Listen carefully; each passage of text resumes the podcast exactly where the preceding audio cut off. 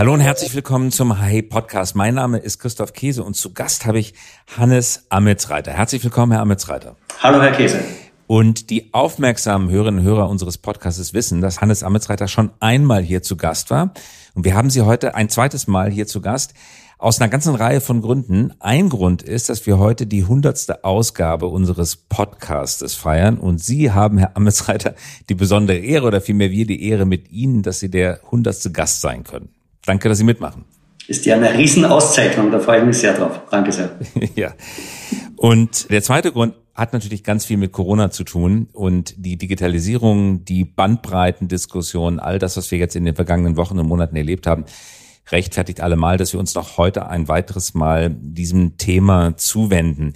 Ich beginne mal, erste Frage, mit einer App, die Sie vorgestellt haben, die Dreamlab App, die von Vodafone kommt, Herr Ametsreiter, ermöglicht es, den Menschen die Rechenkapazität ihres Smartphones zur Verfügung zu stellen, wenn sie die gerade nicht brauchen. Also wenn sie schlafen und diese Rechenkapazität soll im Sinne eines weltweit verteilten Computings der Forschung an Corona zuteil werden. Wie funktioniert das genau?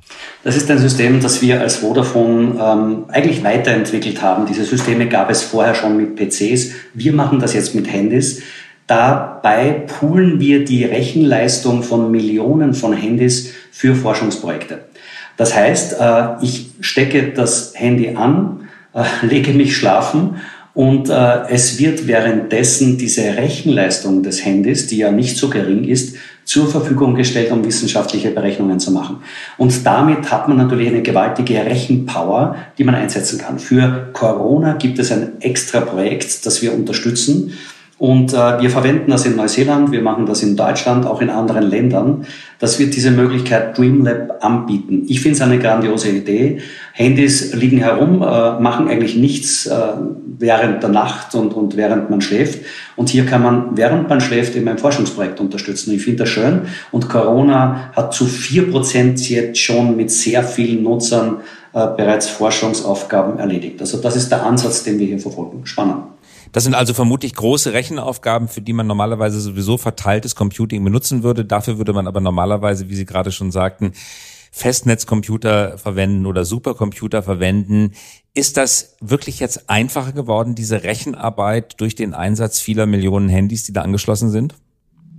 Ich glaube, das ist ein Konzept, wie wir es in der Digitalwelt sehr oft äh, beachten und sehen können dass äh, Restleistungen verfügbar sind. Das kann die leere Wohnung sein, die verfügbar ist, das kann aber auch äh, das Handy sein, dessen Rechenleistung nicht genutzt wird, wenn ich es gerade nicht benutze.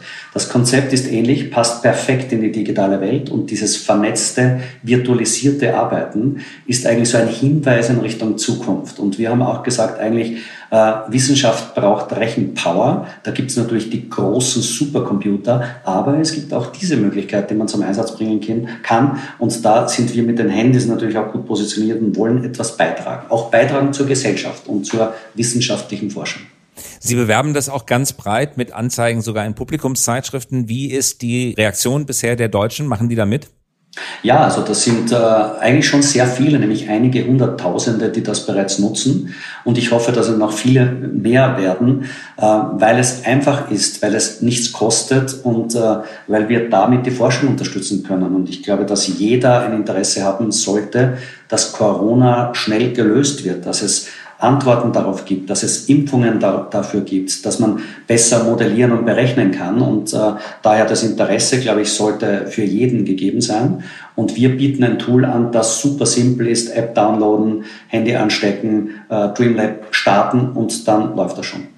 Was sind die typischen Rechenaufgaben, die auf einer solchen Anwendung gerechnet werden? Sind es Simulationen, wo man Verbreitungen von Virus simuliert oder sind es eher mikrobiologische Prozesse oder virologische Prozesse, denen man versucht, auf den Grund zu gehen, um Impfstoffe schneller finden zu können?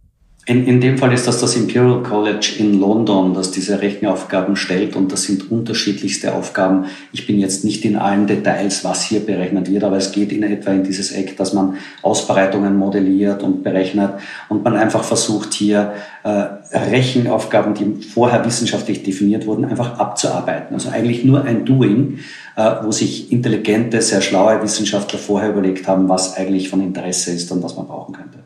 Und plötzlich sind Hunderttausende Deutsche, sagen Sie, bereit, über ihre Datenschutzängste hinwegzuspringen. In der Corona-Krise wird vieles möglich, was vorher jahrelang diskutiert wurde, aber nicht tatsächlich zur Umsetzung führte.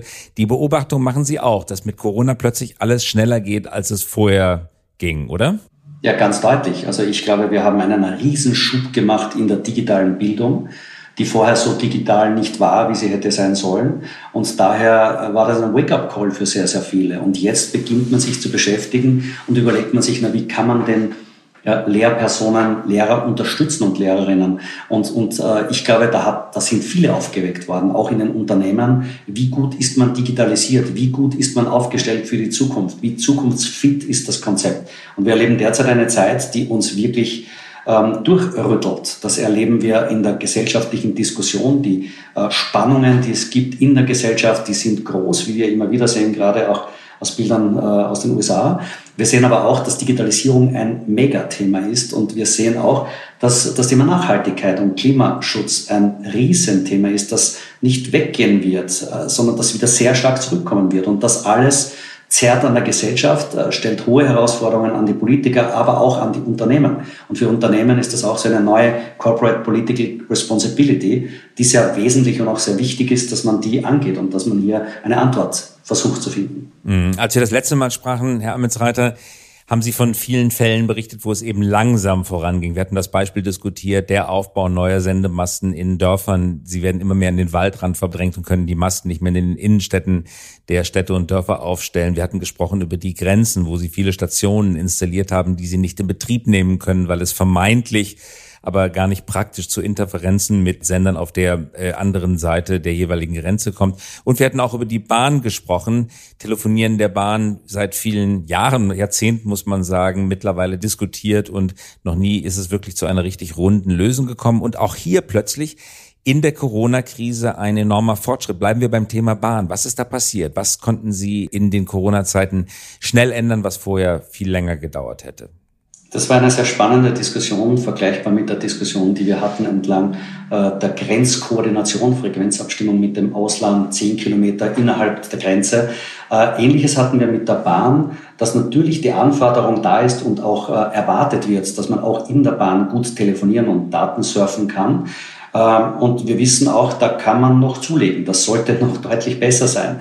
Und wir hatten einen Korridor vier Kilometer links und rechts der Bahn, durften wir keine Funkstationen aktivieren auf der 900 MHz. Vier Kilometer hatte, entfernt. Vier Kilometer, exakt, links und rechts.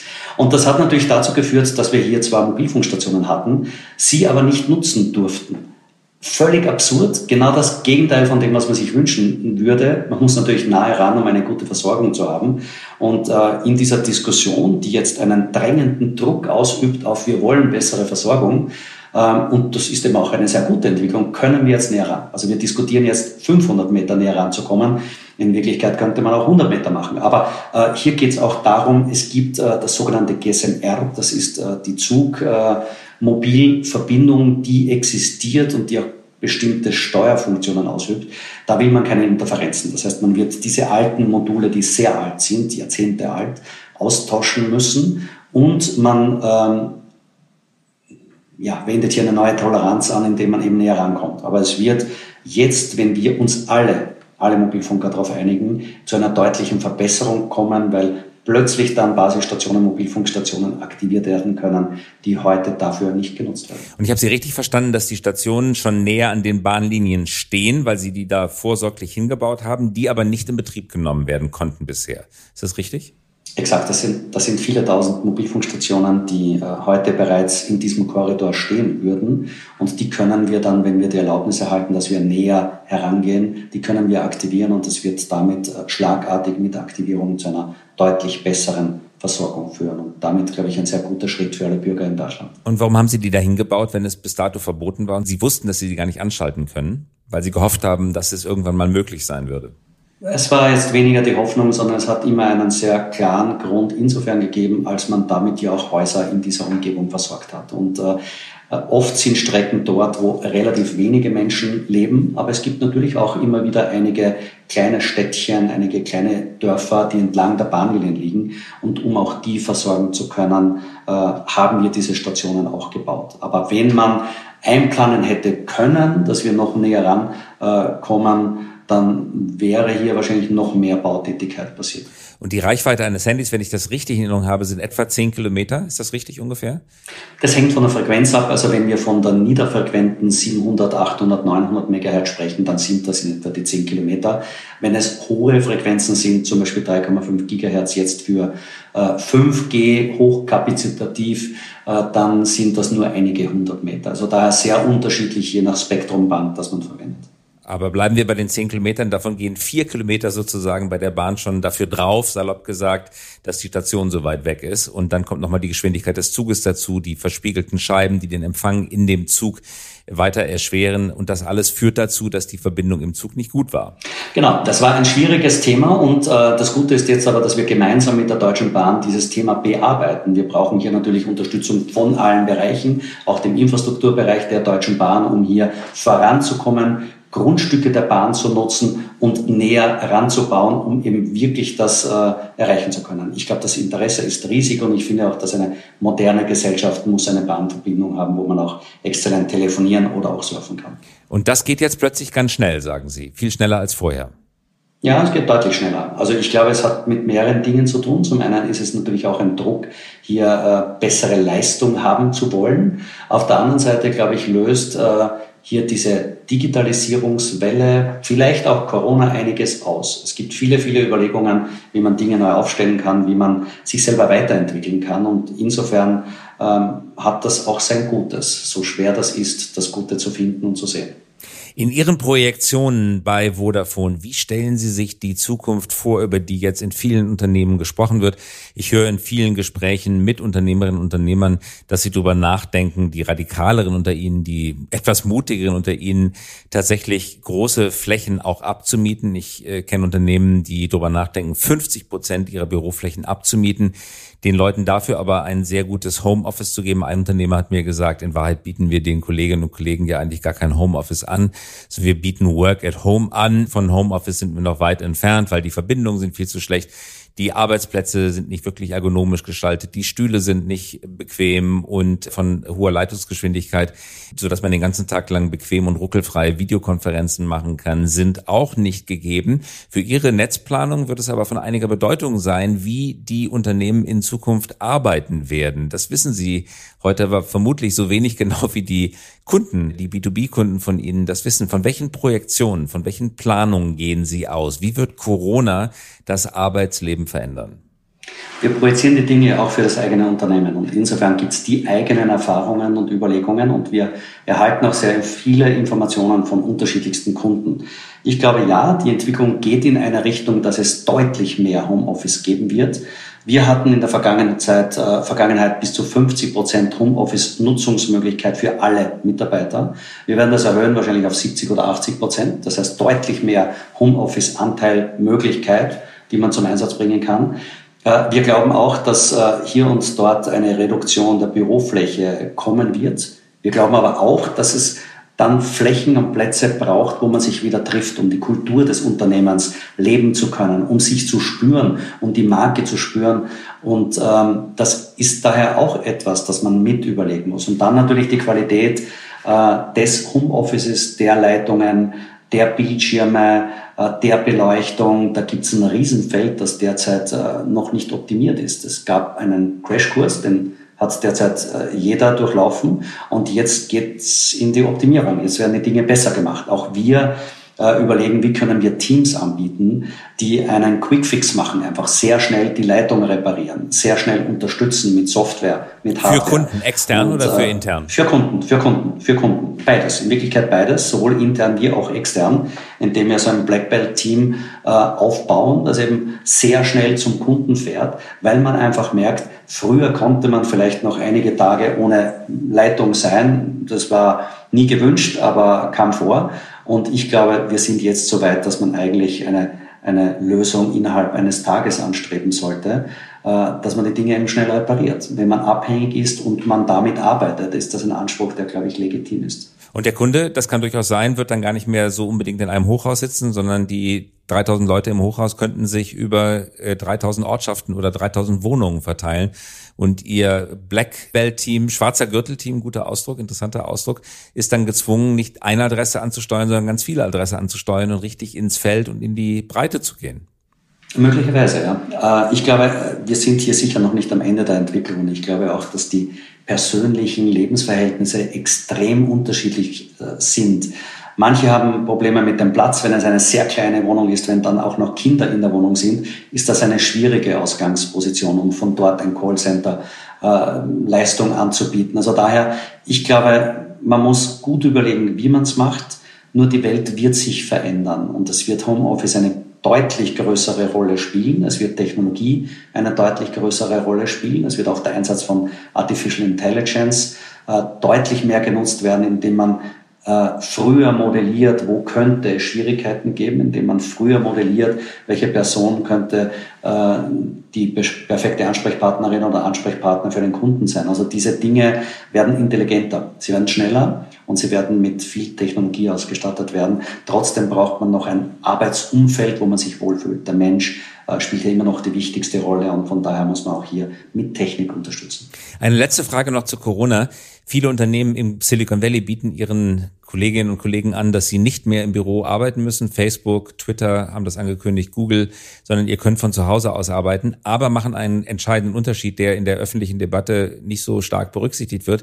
Sie sagen eben, es gibt nicht wirklich eine freie Standortwahl. Wenn ihr aus dem Silicon Valley, da wo unser Hauptsitz ist, wegzieht, dann müsst ihr Gehaltseinbußen in Kauf nehmen, weil es kann nicht sein, dass wir euch die Gehälter für das teure Silicon Valley bezahlen und ihr zieht dann aufs flache Land nach Nevada und habt dann einen riesigen Einkommensvorteil Vorsprung dadurch, dass eure Wohnhaltungskosten relativ gering sind. Außerdem möchten wir bitte wissen, wer wohin zieht, damit wir ein Gefühl dafür bekommen, wie stark virtualisiert die Firma ist und wie schnell wir eigentlich Leute dann tatsächlich ins physische Office holen können, wenn es denn mal notwendig ist. Wie ist Ihre persönliche Meinung, die Meinung im Unternehmen dazu? Homeoffice ist eine Frage, aber sollte man, wenn man Homeoffice, die Sprache von 70 bis 80 Prozent erlaubt, ist das dann auch gleichbedeutend mit der Erlaubnis vom man würde sagen, juristisch gesagt, Leistungsort wegzuziehen, also von dem Ort, der im Arbeitsvertrag zieht, kann dann jeder nach Palma de Mallorca ziehen, mit dem Argument, dass der Flughafen da sowieso besser ist als in Berlin beispielsweise, oder würden Sie da eine Grenze überschritten sehen?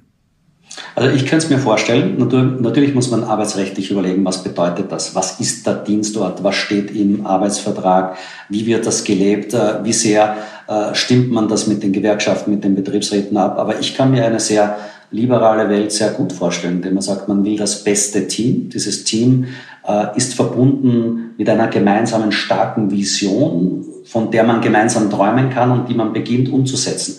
Und am Weg dorthin ist es mir eigentlich relativ egal, wo die Person dann tatsächlich sitzt, ob auf Mallorca oder Südafrika oder auch wo auch immer, solange man äh, den die, die Brand atmet, solange man die Vision verstanden hat und solange man Performance liefert und man sagt, wir sind überzeugt, das ist das beste Team. Und um die beste Person zu kriegen, bieten wir, wir Möglichkeiten. Also ich finde das zu klein gedacht, wenn man sagt, da muss man im Silicon Valley bleiben. Ich finde das sehr klein. Und daher das größer, liberaler zu denken, äh, würde ich eigentlich ganz gut finden. Und, und daher, ähm, wie kann man das vereinbaren, wie kann man das aufbereiten, wie kann man es machen, was ist dann Realität und wie kann man es Realität werden lassen, da ist aber sicher noch einiges zu tun. Wo würden Sie persönlich gerne hinziehen, wenn Düsseldorf nicht mehr Ihr Dienstort sein müsste? Ähm, Im Winter wäre ich gerne in der Nähe der Berge äh, zum Skifahren. Also da, das wäre etwas, da würde ich schon ganz gerne diese Möglichkeit haben, äh, eben dann am Wochenende Skifahren gehen zu können. Also das ist etwas. Ansonsten muss ich sagen, fühle ich mich eigentlich sehr wohl, äh, wie ich derzeit auch habe, diese Kombination aus äh, ähm, Campus, wo eigentlich die meisten Personen sind, die meisten Skills sind, da auch nahe dran sein zu können, Dinge mitzukriegen, mal schnell ins Callcenter rüber zu gehen, um zuzuhören. Ähm, das ist gut. Auf der anderen Seite Familie in München, äh, auch hier eine Lebensqualität, die eine sehr gute ist und manchmal im Ausland und andere Dinge sehen. Auch das ist ein wichtiger Aspekt. Äh, wir haben nichts von Menschen, die sich dann dorthin zurückziehen, wo sie sich gerade irgendwie mal wohlfühlen, sondern man braucht die Offenheit. Lernen tut man draußen. Äh, lernen tut man eben auch von anderen Personen. Und äh, das ist daher ein Aspekt, auch den muss man irgendwie mitdenken und mitnehmen. Und äh, ähm, das ist wichtig, eben diesen, diesen Vortrieb auch zu haben, diese Neugierde zu haben, die nie aufhört, Fragen zu stellen. Und dazu muss man sich auch rausbewegen. Raus aus der Komfortzone, raus mal ins Ausland, andere Firmen kennenlernen, andere Industrien. Das ist ein ganz, ganz wichtiger Aspekt. Sonst kommt eines nicht, was wir brauchen, nämlich Innovation. Und das ist ein ganz wichtiger Treiber. Das ist Teil einer aktiven Zukunft, die man gestaltet und managt. Serendipity heißt das so schön auf Englisch, nämlich die Kunst oder die Gelegenheit, Menschen in die Arme zu laufen, ohne es geplant zu haben und damit auf ganz neue Ideen genau. zu kommen, mit denen man sich vorher gar nicht beschäftigt hat. Absolut. Mhm. Sprechen wir kurz über die 5G-Auktion, die vor einem Jahr, ziemlich genau im Juni, glaube ich, 2019 stattgefunden hat. Wo steht 5G heute? Sie haben viel Geld dafür ausgegeben. Wo ist der Netzausbau angekommen? Wie weit sind Sie vorgedrungen? Gut, die Aktion damals, und wir hatten das Gespräch damals, ja, äh, die war sicher, sie war zu lang, sie war zu teuer, wieder einmal, also eigentlich könnte man subsumieren, äh, wieder mal nichts gelernt. Ähm, ja, jetzt darf man auf die nächste hoffen. In der Zwischenzeit haben wir begonnen, 5G auszubauen. Wir waren als Vodafone die Ersten, die 5G nach Deutschland gebracht haben, das erste Mal einen Call gemacht haben. Da sind wir natürlich stolz darauf, dieser Innovationstreiber zu sein, diese Innovationsrakete zu sein. Äh, und das ist dann, glaube ich, auch gut fürs ganze Land, hier äh, aktive Spieler zu haben, die Innovationen vorantreiben. Und wir haben sachte begonnen mit einigen Dutzenden Antennen. Wir haben inzwischen ähm, etwas über 500 Antennen und es werden bis Ende des Jahres mehr als 10.000, äh, mehr als 7.000 Antennen äh, sein. Wahrscheinlich werden wir sogar noch um einiges mehr bauen. Also das ist die Dynamik des Ausbaus, die ist gut. Ähm, wir warten natürlich noch, es fehlen noch einige 5G-Geräte oder einige Marken, die 5G dann auch bringen werden. Und das wird einen zusätzlichen Impuls geben. Also von daher, äh, es entwickelt sich sehr dynamisch voran. Es gibt inzwischen auch komplett neue Technologie, die auf einem Spektrumsband, nämlich 700 MHz, sowohl 4G als auch 5G unterstützen. Damit natürlich sehr, sehr praktisch. Ich kann sowohl das eine wie das andere Endgerät und Handy verwenden. Und ähm, da kommen wir gut voran. Also da äh, bin ich eigentlich sehr, sehr zuversichtlich, sehr optimistisch. Da passiert sehr, sehr viel. Und das bestätigt auch eines, Deutschland braucht mehr Speed, mehr Bandbreite, mehr Digitalisierung, mehr Connectivity um neue Dinge möglich zu machen. Und da sind wir gut am Weg, sowohl im Breitbandbereich, dass wir tüchtig beschleunigt haben, nachdem es im Dämmerschlaf war, sehr, sehr lange in Deutschland. Und ähm, dieser Turbo, den wir jetzt eingeschaltet haben, der zieht weiter.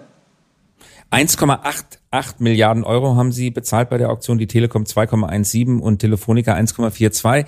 Sie hatten, als wir vor einem Jahr sprachen, der Politik angeboten, dass das Geld, das Sie gerne bezahlen wollten, aber nicht in Bar ausbezahlt wird, sondern in Form von Stationen. Sie haben gesagt, ich wäre äh, bereit, sozusagen das nochmal zusätzlich in den Netzausbau zu investieren.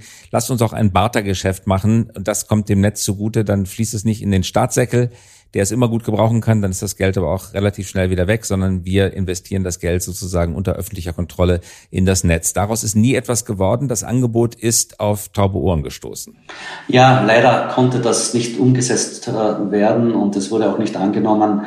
Äh, in Wirklichkeit besteht das weiter. Ich glaube, man muss auch jetzt überlegen, könnte man nicht Rahmenbedingungen so gestalten, dass es einfacher wird für die Mobilfunker, die investieren, hier weiter auszubauen. Man könnte Frequenzen verlängern, indem man einfach sagt, okay, alle die, die jetzt ablaufen, werden einfach nur verlängert um weitere 10 oder 15 Jahre, um eben dieses Geld, das man immer wieder für Spektrum, für Frequenzen ausgeben muss, eben endlich in einen Ausbau fließt.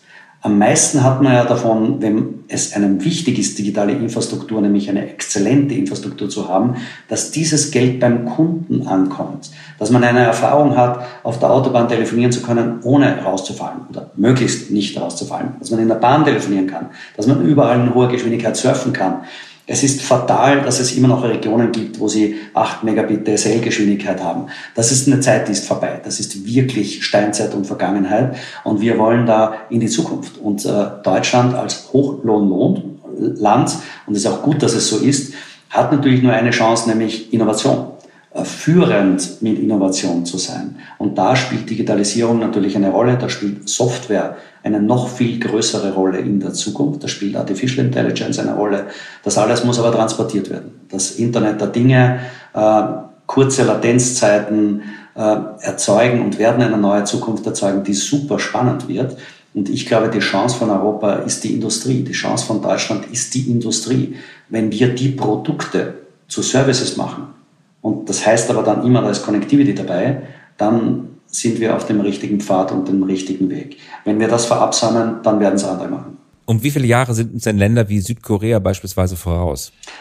Die sind, ich würde sagen, drei, vier Jahre vermutlich voraus vielleicht sogar mehr. Aber das ist natürlich eine Ewigkeit im Digitalzeitalter, gerade wenn es um 5G und Sie sprachen das gerade an, um die Entwicklung neuer Geschäftsmodelle geht. Sie hatten das gerade in einem Nebensatz erwähnt. Ich glaube, das kann man gar nicht oft genug erwähnen, dass es eben nicht nur um Technologie, sondern auch um Geschäftsmodelle geht. Wenn jedes Gerät, jede Maschine, die ausgeliefert wird, mit einem 5G-Chip verbunden ist mit dem Internet, dann kann man sogenannte CapEx to OpEx Geschäftsmodelle noch viel einfacher einführen, wo nicht mehr die Maschine gekauft wird, sondern wo ein, eine Dienstleistung, ein Service, ein Stück verkauft wird und man sich von traditionellen Geschäftsmodellen dann auch trennen kann und auch im Zweifel profitablere Geschäftsmodelle aufbaut und wenn ein Land wie Südkorea uns vier bis fünf Jahre voraus ist, heißt es natürlich auch, dass sie die technischen Voraussetzungen dafür haben, in der Geschäftsmodellentwicklung vier bis fünf Jahre voraus zu sein. Und das ist ein Rückstand, der so leicht gar nicht aufzuholen ist, oder?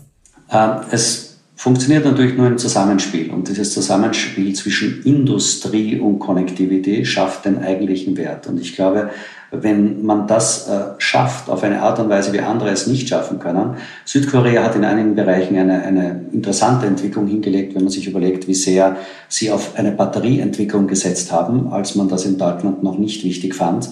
Dann führt das eben dazu, dass derzeit Batterien für Automobile hauptsächlich aus China oder eben Korea kommen. Das heißt, hier wurde einiges richtig erkannt. Ich glaube, auch im Mobilfunk äh, war das eine ähnliche Entwicklung. Und da sind wir gefordert, schneller zu werden und auch radikaler zu sein. In Wirklichkeit ist wahrscheinlich die größte Last, die uns runterzieht, äh, die Legacy, die wir haben, wie man so schön sagt. Also alles Alte, Gewachsene. Der Erfolg der Vergangenheit ist äh, der größte Anker, der uns runterzieht äh, und eben einen Erfolg für die Zukunft schwieriger macht. Und das ist daher etwas, da müssen wir radikaler denken, radikaler agieren. Und wenn man dann irgendwie davon spricht, dass irgendwie äh, ja, Fördergelder in alte Technologie gesteckt wird, muss man sich die Frage stellen, ist das, hilft das der Zukunft? Es hilft vielleicht für jetzt und in einer schwierigen Situation, aber hilft es der Zukunft? Die Frage ist eine berechtigte und, und daher, das ist etwas, äh, der Erfolg der Vergangenheit ist kein Garant für den Erfolg in der Zukunft. Und das dürfen wir nie vergessen, sollten wir uns immer vor Augen führen.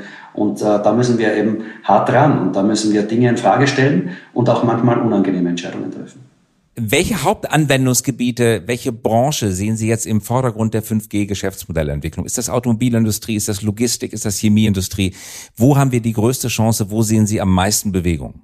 Eigentlich alle Branchen und alle Industrien. Und ich finde das äh, so wahnsinnig spannend, welche Dinge sich beginnen zu entwickeln. Warum? Weil es sehr pfiffige, sehr smarte, äh, neue Gründungen gibt, äh, Startups gibt, Ideen gibt, die aus Branchen kommen, wo man es nicht erwarten würde. Eine Firma Schüttflix, die mit Sand und Kies arbeitet, aber eben eine Plattform gründet aus NRW. Äh, es entstehen Firmen wie Celonis in München, super innovativ und, und äh, einfach gut aufgestellt, die den Markt erobern. Also diese, diese Mischung, die entsteht aus Innovation, aus Plattform, aus neuen Ideen und von den Branchen her, es werden alle sein. Ich äh, kenne die Überlegungen, die jetzt anstehen, auch im IoT-Bereich. Äh, da überlegt man, SIM-Karten in Fenster einzubauen, um damit Erschütterungen feststellen zu können, Temperatur feststellen zu können. In Fenster? In Fenster, ja. Es gibt gleichzeitig auch Seifenspender, die ausgestattet werden mit SIM-Karten, weil auch diese Information relevant ist, wie hoch der Füllstand ist oder ob dieser Seifenspender schon wieder leer ist. Also äh, das das sind Dinge, wo man jetzt sagen würde, eigentlich nicht Hightech, aber es wird Hightech und es wird zum Service. Also das zieht sich durch vom Produkt zum Service. Und Service braucht immer Connectivity. Und das ist daher eine Entwicklung, die in Wirklichkeit alle Branchen erfassen wird, die Automobilbranche genauso wie ähm, alle anderen Branchen, weil es einfach äh, in der Zukunft so sein wird, dass man Software-Patches aufspielen wird, dass Software aufgeladen wird und man damit die Produkterneuerungen und die Upgrades schaffen kann. Und das ist eine äh, völlig neue Situation, die hat es vorher so noch nie gegeben. Und ich glaube, das war ja auch einer der großen äh, Schockwellen, die es gegeben hat von Tesla, als die plötzlich äh, um 10.000 Dollar den Ludicrous Mode verkauft haben, einfach nur eine Software, die aufgespielt wurde und schon war das Auto leistungsfähiger. Das gab es vorher so nicht. Und das wird aber in vielen Bereichen äh, eintreten, diese interessante Situation, dass man mit Software plötzlich das Produkt oder das Service auch nochmal verändern kann. Was Sie mit Tesla ansprechen, ein ganz interessanter Effekt. Tesla wirkt immer wie ein modernes Auto, dabei ist Tesla ein relativ altes Auto, weil es unverändert, glaube ich, seit sieben oder acht Jahren gebaut wird und seine Novitätserfahrung, die Erfahrung der Neuheit, die es den Kunden vermittelt, beruht ganz stark auf den Softwareprodukten, obwohl die Modellreihe eigentlich vergleichsweise alt ist. Zu der Zahl der installierten SIM-Karten, von der Sie gerade sprachen, im ersten Quartal 2020 hatten Sie über 52 Millionen SIM-Karten geschaltet bei Vodafone in Deutschland. Wenn das wahr wird, was Sie gerade gesagt haben, der Seifenspender, die Fensterscheiben, die mit SIM-Karten ausgestattet werden, wie viele SIM-Karten werden Sie in fünf Jahren geschaltet haben? Was glauben Sie? Wir haben derzeit im Bereich des äh, Internets der Dinge, IoT, ähm, in der Vodafone-Gruppe mehr als 100 Millionen SIM-Karten im Einsatz und ich glaube, dass das in die Milliardenanzahl steigen wird in den nächsten Jahren, ohne dass ich spezifiziere, wann genau. Aber die Richtung ist völlig klar. Das Wachstum ist ein dynamisches. Es werden neue äh, Dinge entstehen und diese Dinge, diese Services entstehen äh, sehr oft mit ähm, einer Verbindung, die notwendig ist, mit Connectivity, mit Mobilfunk. Und wenn man jetzt die Dinge addiert, nämlich SIM-Karten, die immer kleiner werden, die eigentlich nur ein kleines Stückchen Software sein werden in der Zukunft, die sogenannte eSIM, äh, mit Neuentwicklungen der Hardware, die dann auch eine andere Form annehmen kann, dann ist das eine spannende Dimension, in die man eintritt. Und daher, äh, ich glaube, wenn es heute normal ist, dass man äh, im Schnitt pro Einwohner in Deutschland 1, ich glaube, es sind jetzt 1,5 SIM-Karten hat, dann werden sie in Zukunft wahrscheinlich ja, 10 oder 15 sein. Und die SIM-Karten sind keine physischen kleinen Plastikchips mehr, die man irgendwo einsetzt, sondern es sind Software-Schnipsel, wie man sie heute auch schon haben kann. Die eSIM ist ja heute schon bekannt, auch im B2C-Markt bekannt, aber dann wird sie noch bekannter werden. Das werden kleine Codeschnipsel sein, die in eine bestehende Funktionalität eingebaut werden und auf die Stromversorgung und die Softwareumgebung zugreifen des Geräts, in das sie eingebettet sind.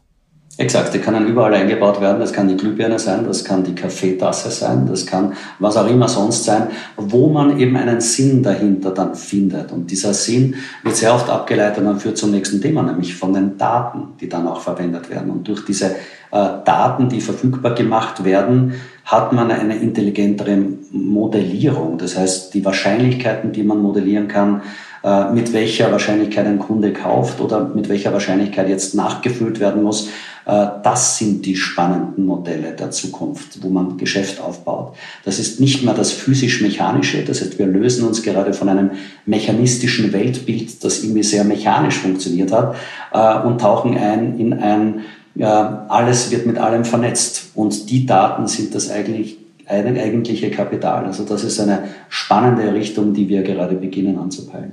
Und letzte Frage, Herr Amitsreiter. Das ist natürlich eine besondere Branche, in der Sie arbeiten. Wo sonst hat man die Chance auf eine Verzehn, Verhundert, Vertausendfachung, Verzehntausendfachung seines Hauptproduktes, in Ihrem Fall der SIM-Karte. Aber wo sehen Sie die großen Risiken in Ihrem Geschäft? Was müssen Sie, was können Sie richtig falsch machen? Wo kann Vodafone es komplett verbaseln, so dass Sie sagen, das waren riesige Chancen, aber wir haben es, wir haben richtig daneben gegriffen. Also größtes Risiko aus Ihrer Sicht. Also ich glaube, es gibt natürlich auch andere, die ein Interesse haben, hier äh, neue Lieferketten zu bauen. Und das sind besonders auch Plattformanbieter, die durchaus auch Überlegungen anstellen, äh, wie sehr ähm, ist Connectivity eine Möglichkeit, äh, eine komplett neue Value Chain aufzustellen. Man muss auch beachten, welche Entwicklung es jetzt gibt mit Satelliten, die ähm, verwendet werden und mehr und mehr äh, irgendwie in den All geschossen werden. Also äh, ich glaube, Connectivity wird in jedem Fall eine Rolle spielen und wir müssen hier einfach noch näher am Kunden sein, noch mehr überlegen, wie wir hier einen Wert schaffen können. Und ähm, da sind wir sicher noch nicht perfekt und müssen daher noch besser werden. Also daher, ich glaube, niemand hat eine Garantie auf eine gute Zukunft. Die ist immer hart zu erarbeiten und mit viel Fleiß, mit viel Überlegung, mit ähm, Smartness. Und äh, da ist man gefordert, eben zu überlegen, wie wird sich die Gesellschaft entwickeln? Wie können wir mit Technologien, Technologieentwicklung uns in eine gute Position bringen. Diese Strategic High Fields, diese äh, höhere strategische Ebene, von der aus man eben dann gut erkennt, wohin die Reise geht und was man beitragen kann. Und je mehr wir und je besser wir uns aufstellen, äh, den Kunden verstehen, die Technologie verstehen, umso äh, mehr wird man auch eine gute Zukunft haben. Aber wie gesagt, Garantie gibt's nie. Das war ein gutes Schlusswort. Danke, dass Sie mitgemacht haben, Herr Ametsreiter. Gerne. Und vielleicht sollten wir jährlich miteinander reden. Dann kriegen wir immer ein wunderbares Update über das, was in der Telekommunikationsindustrie passiert. Ganz herzlichen Dank fürs Dabeisein. Danke sehr. Und das war der Hype Podcast. Danke fürs Zuhören und wir hören uns wieder in der kommenden Woche.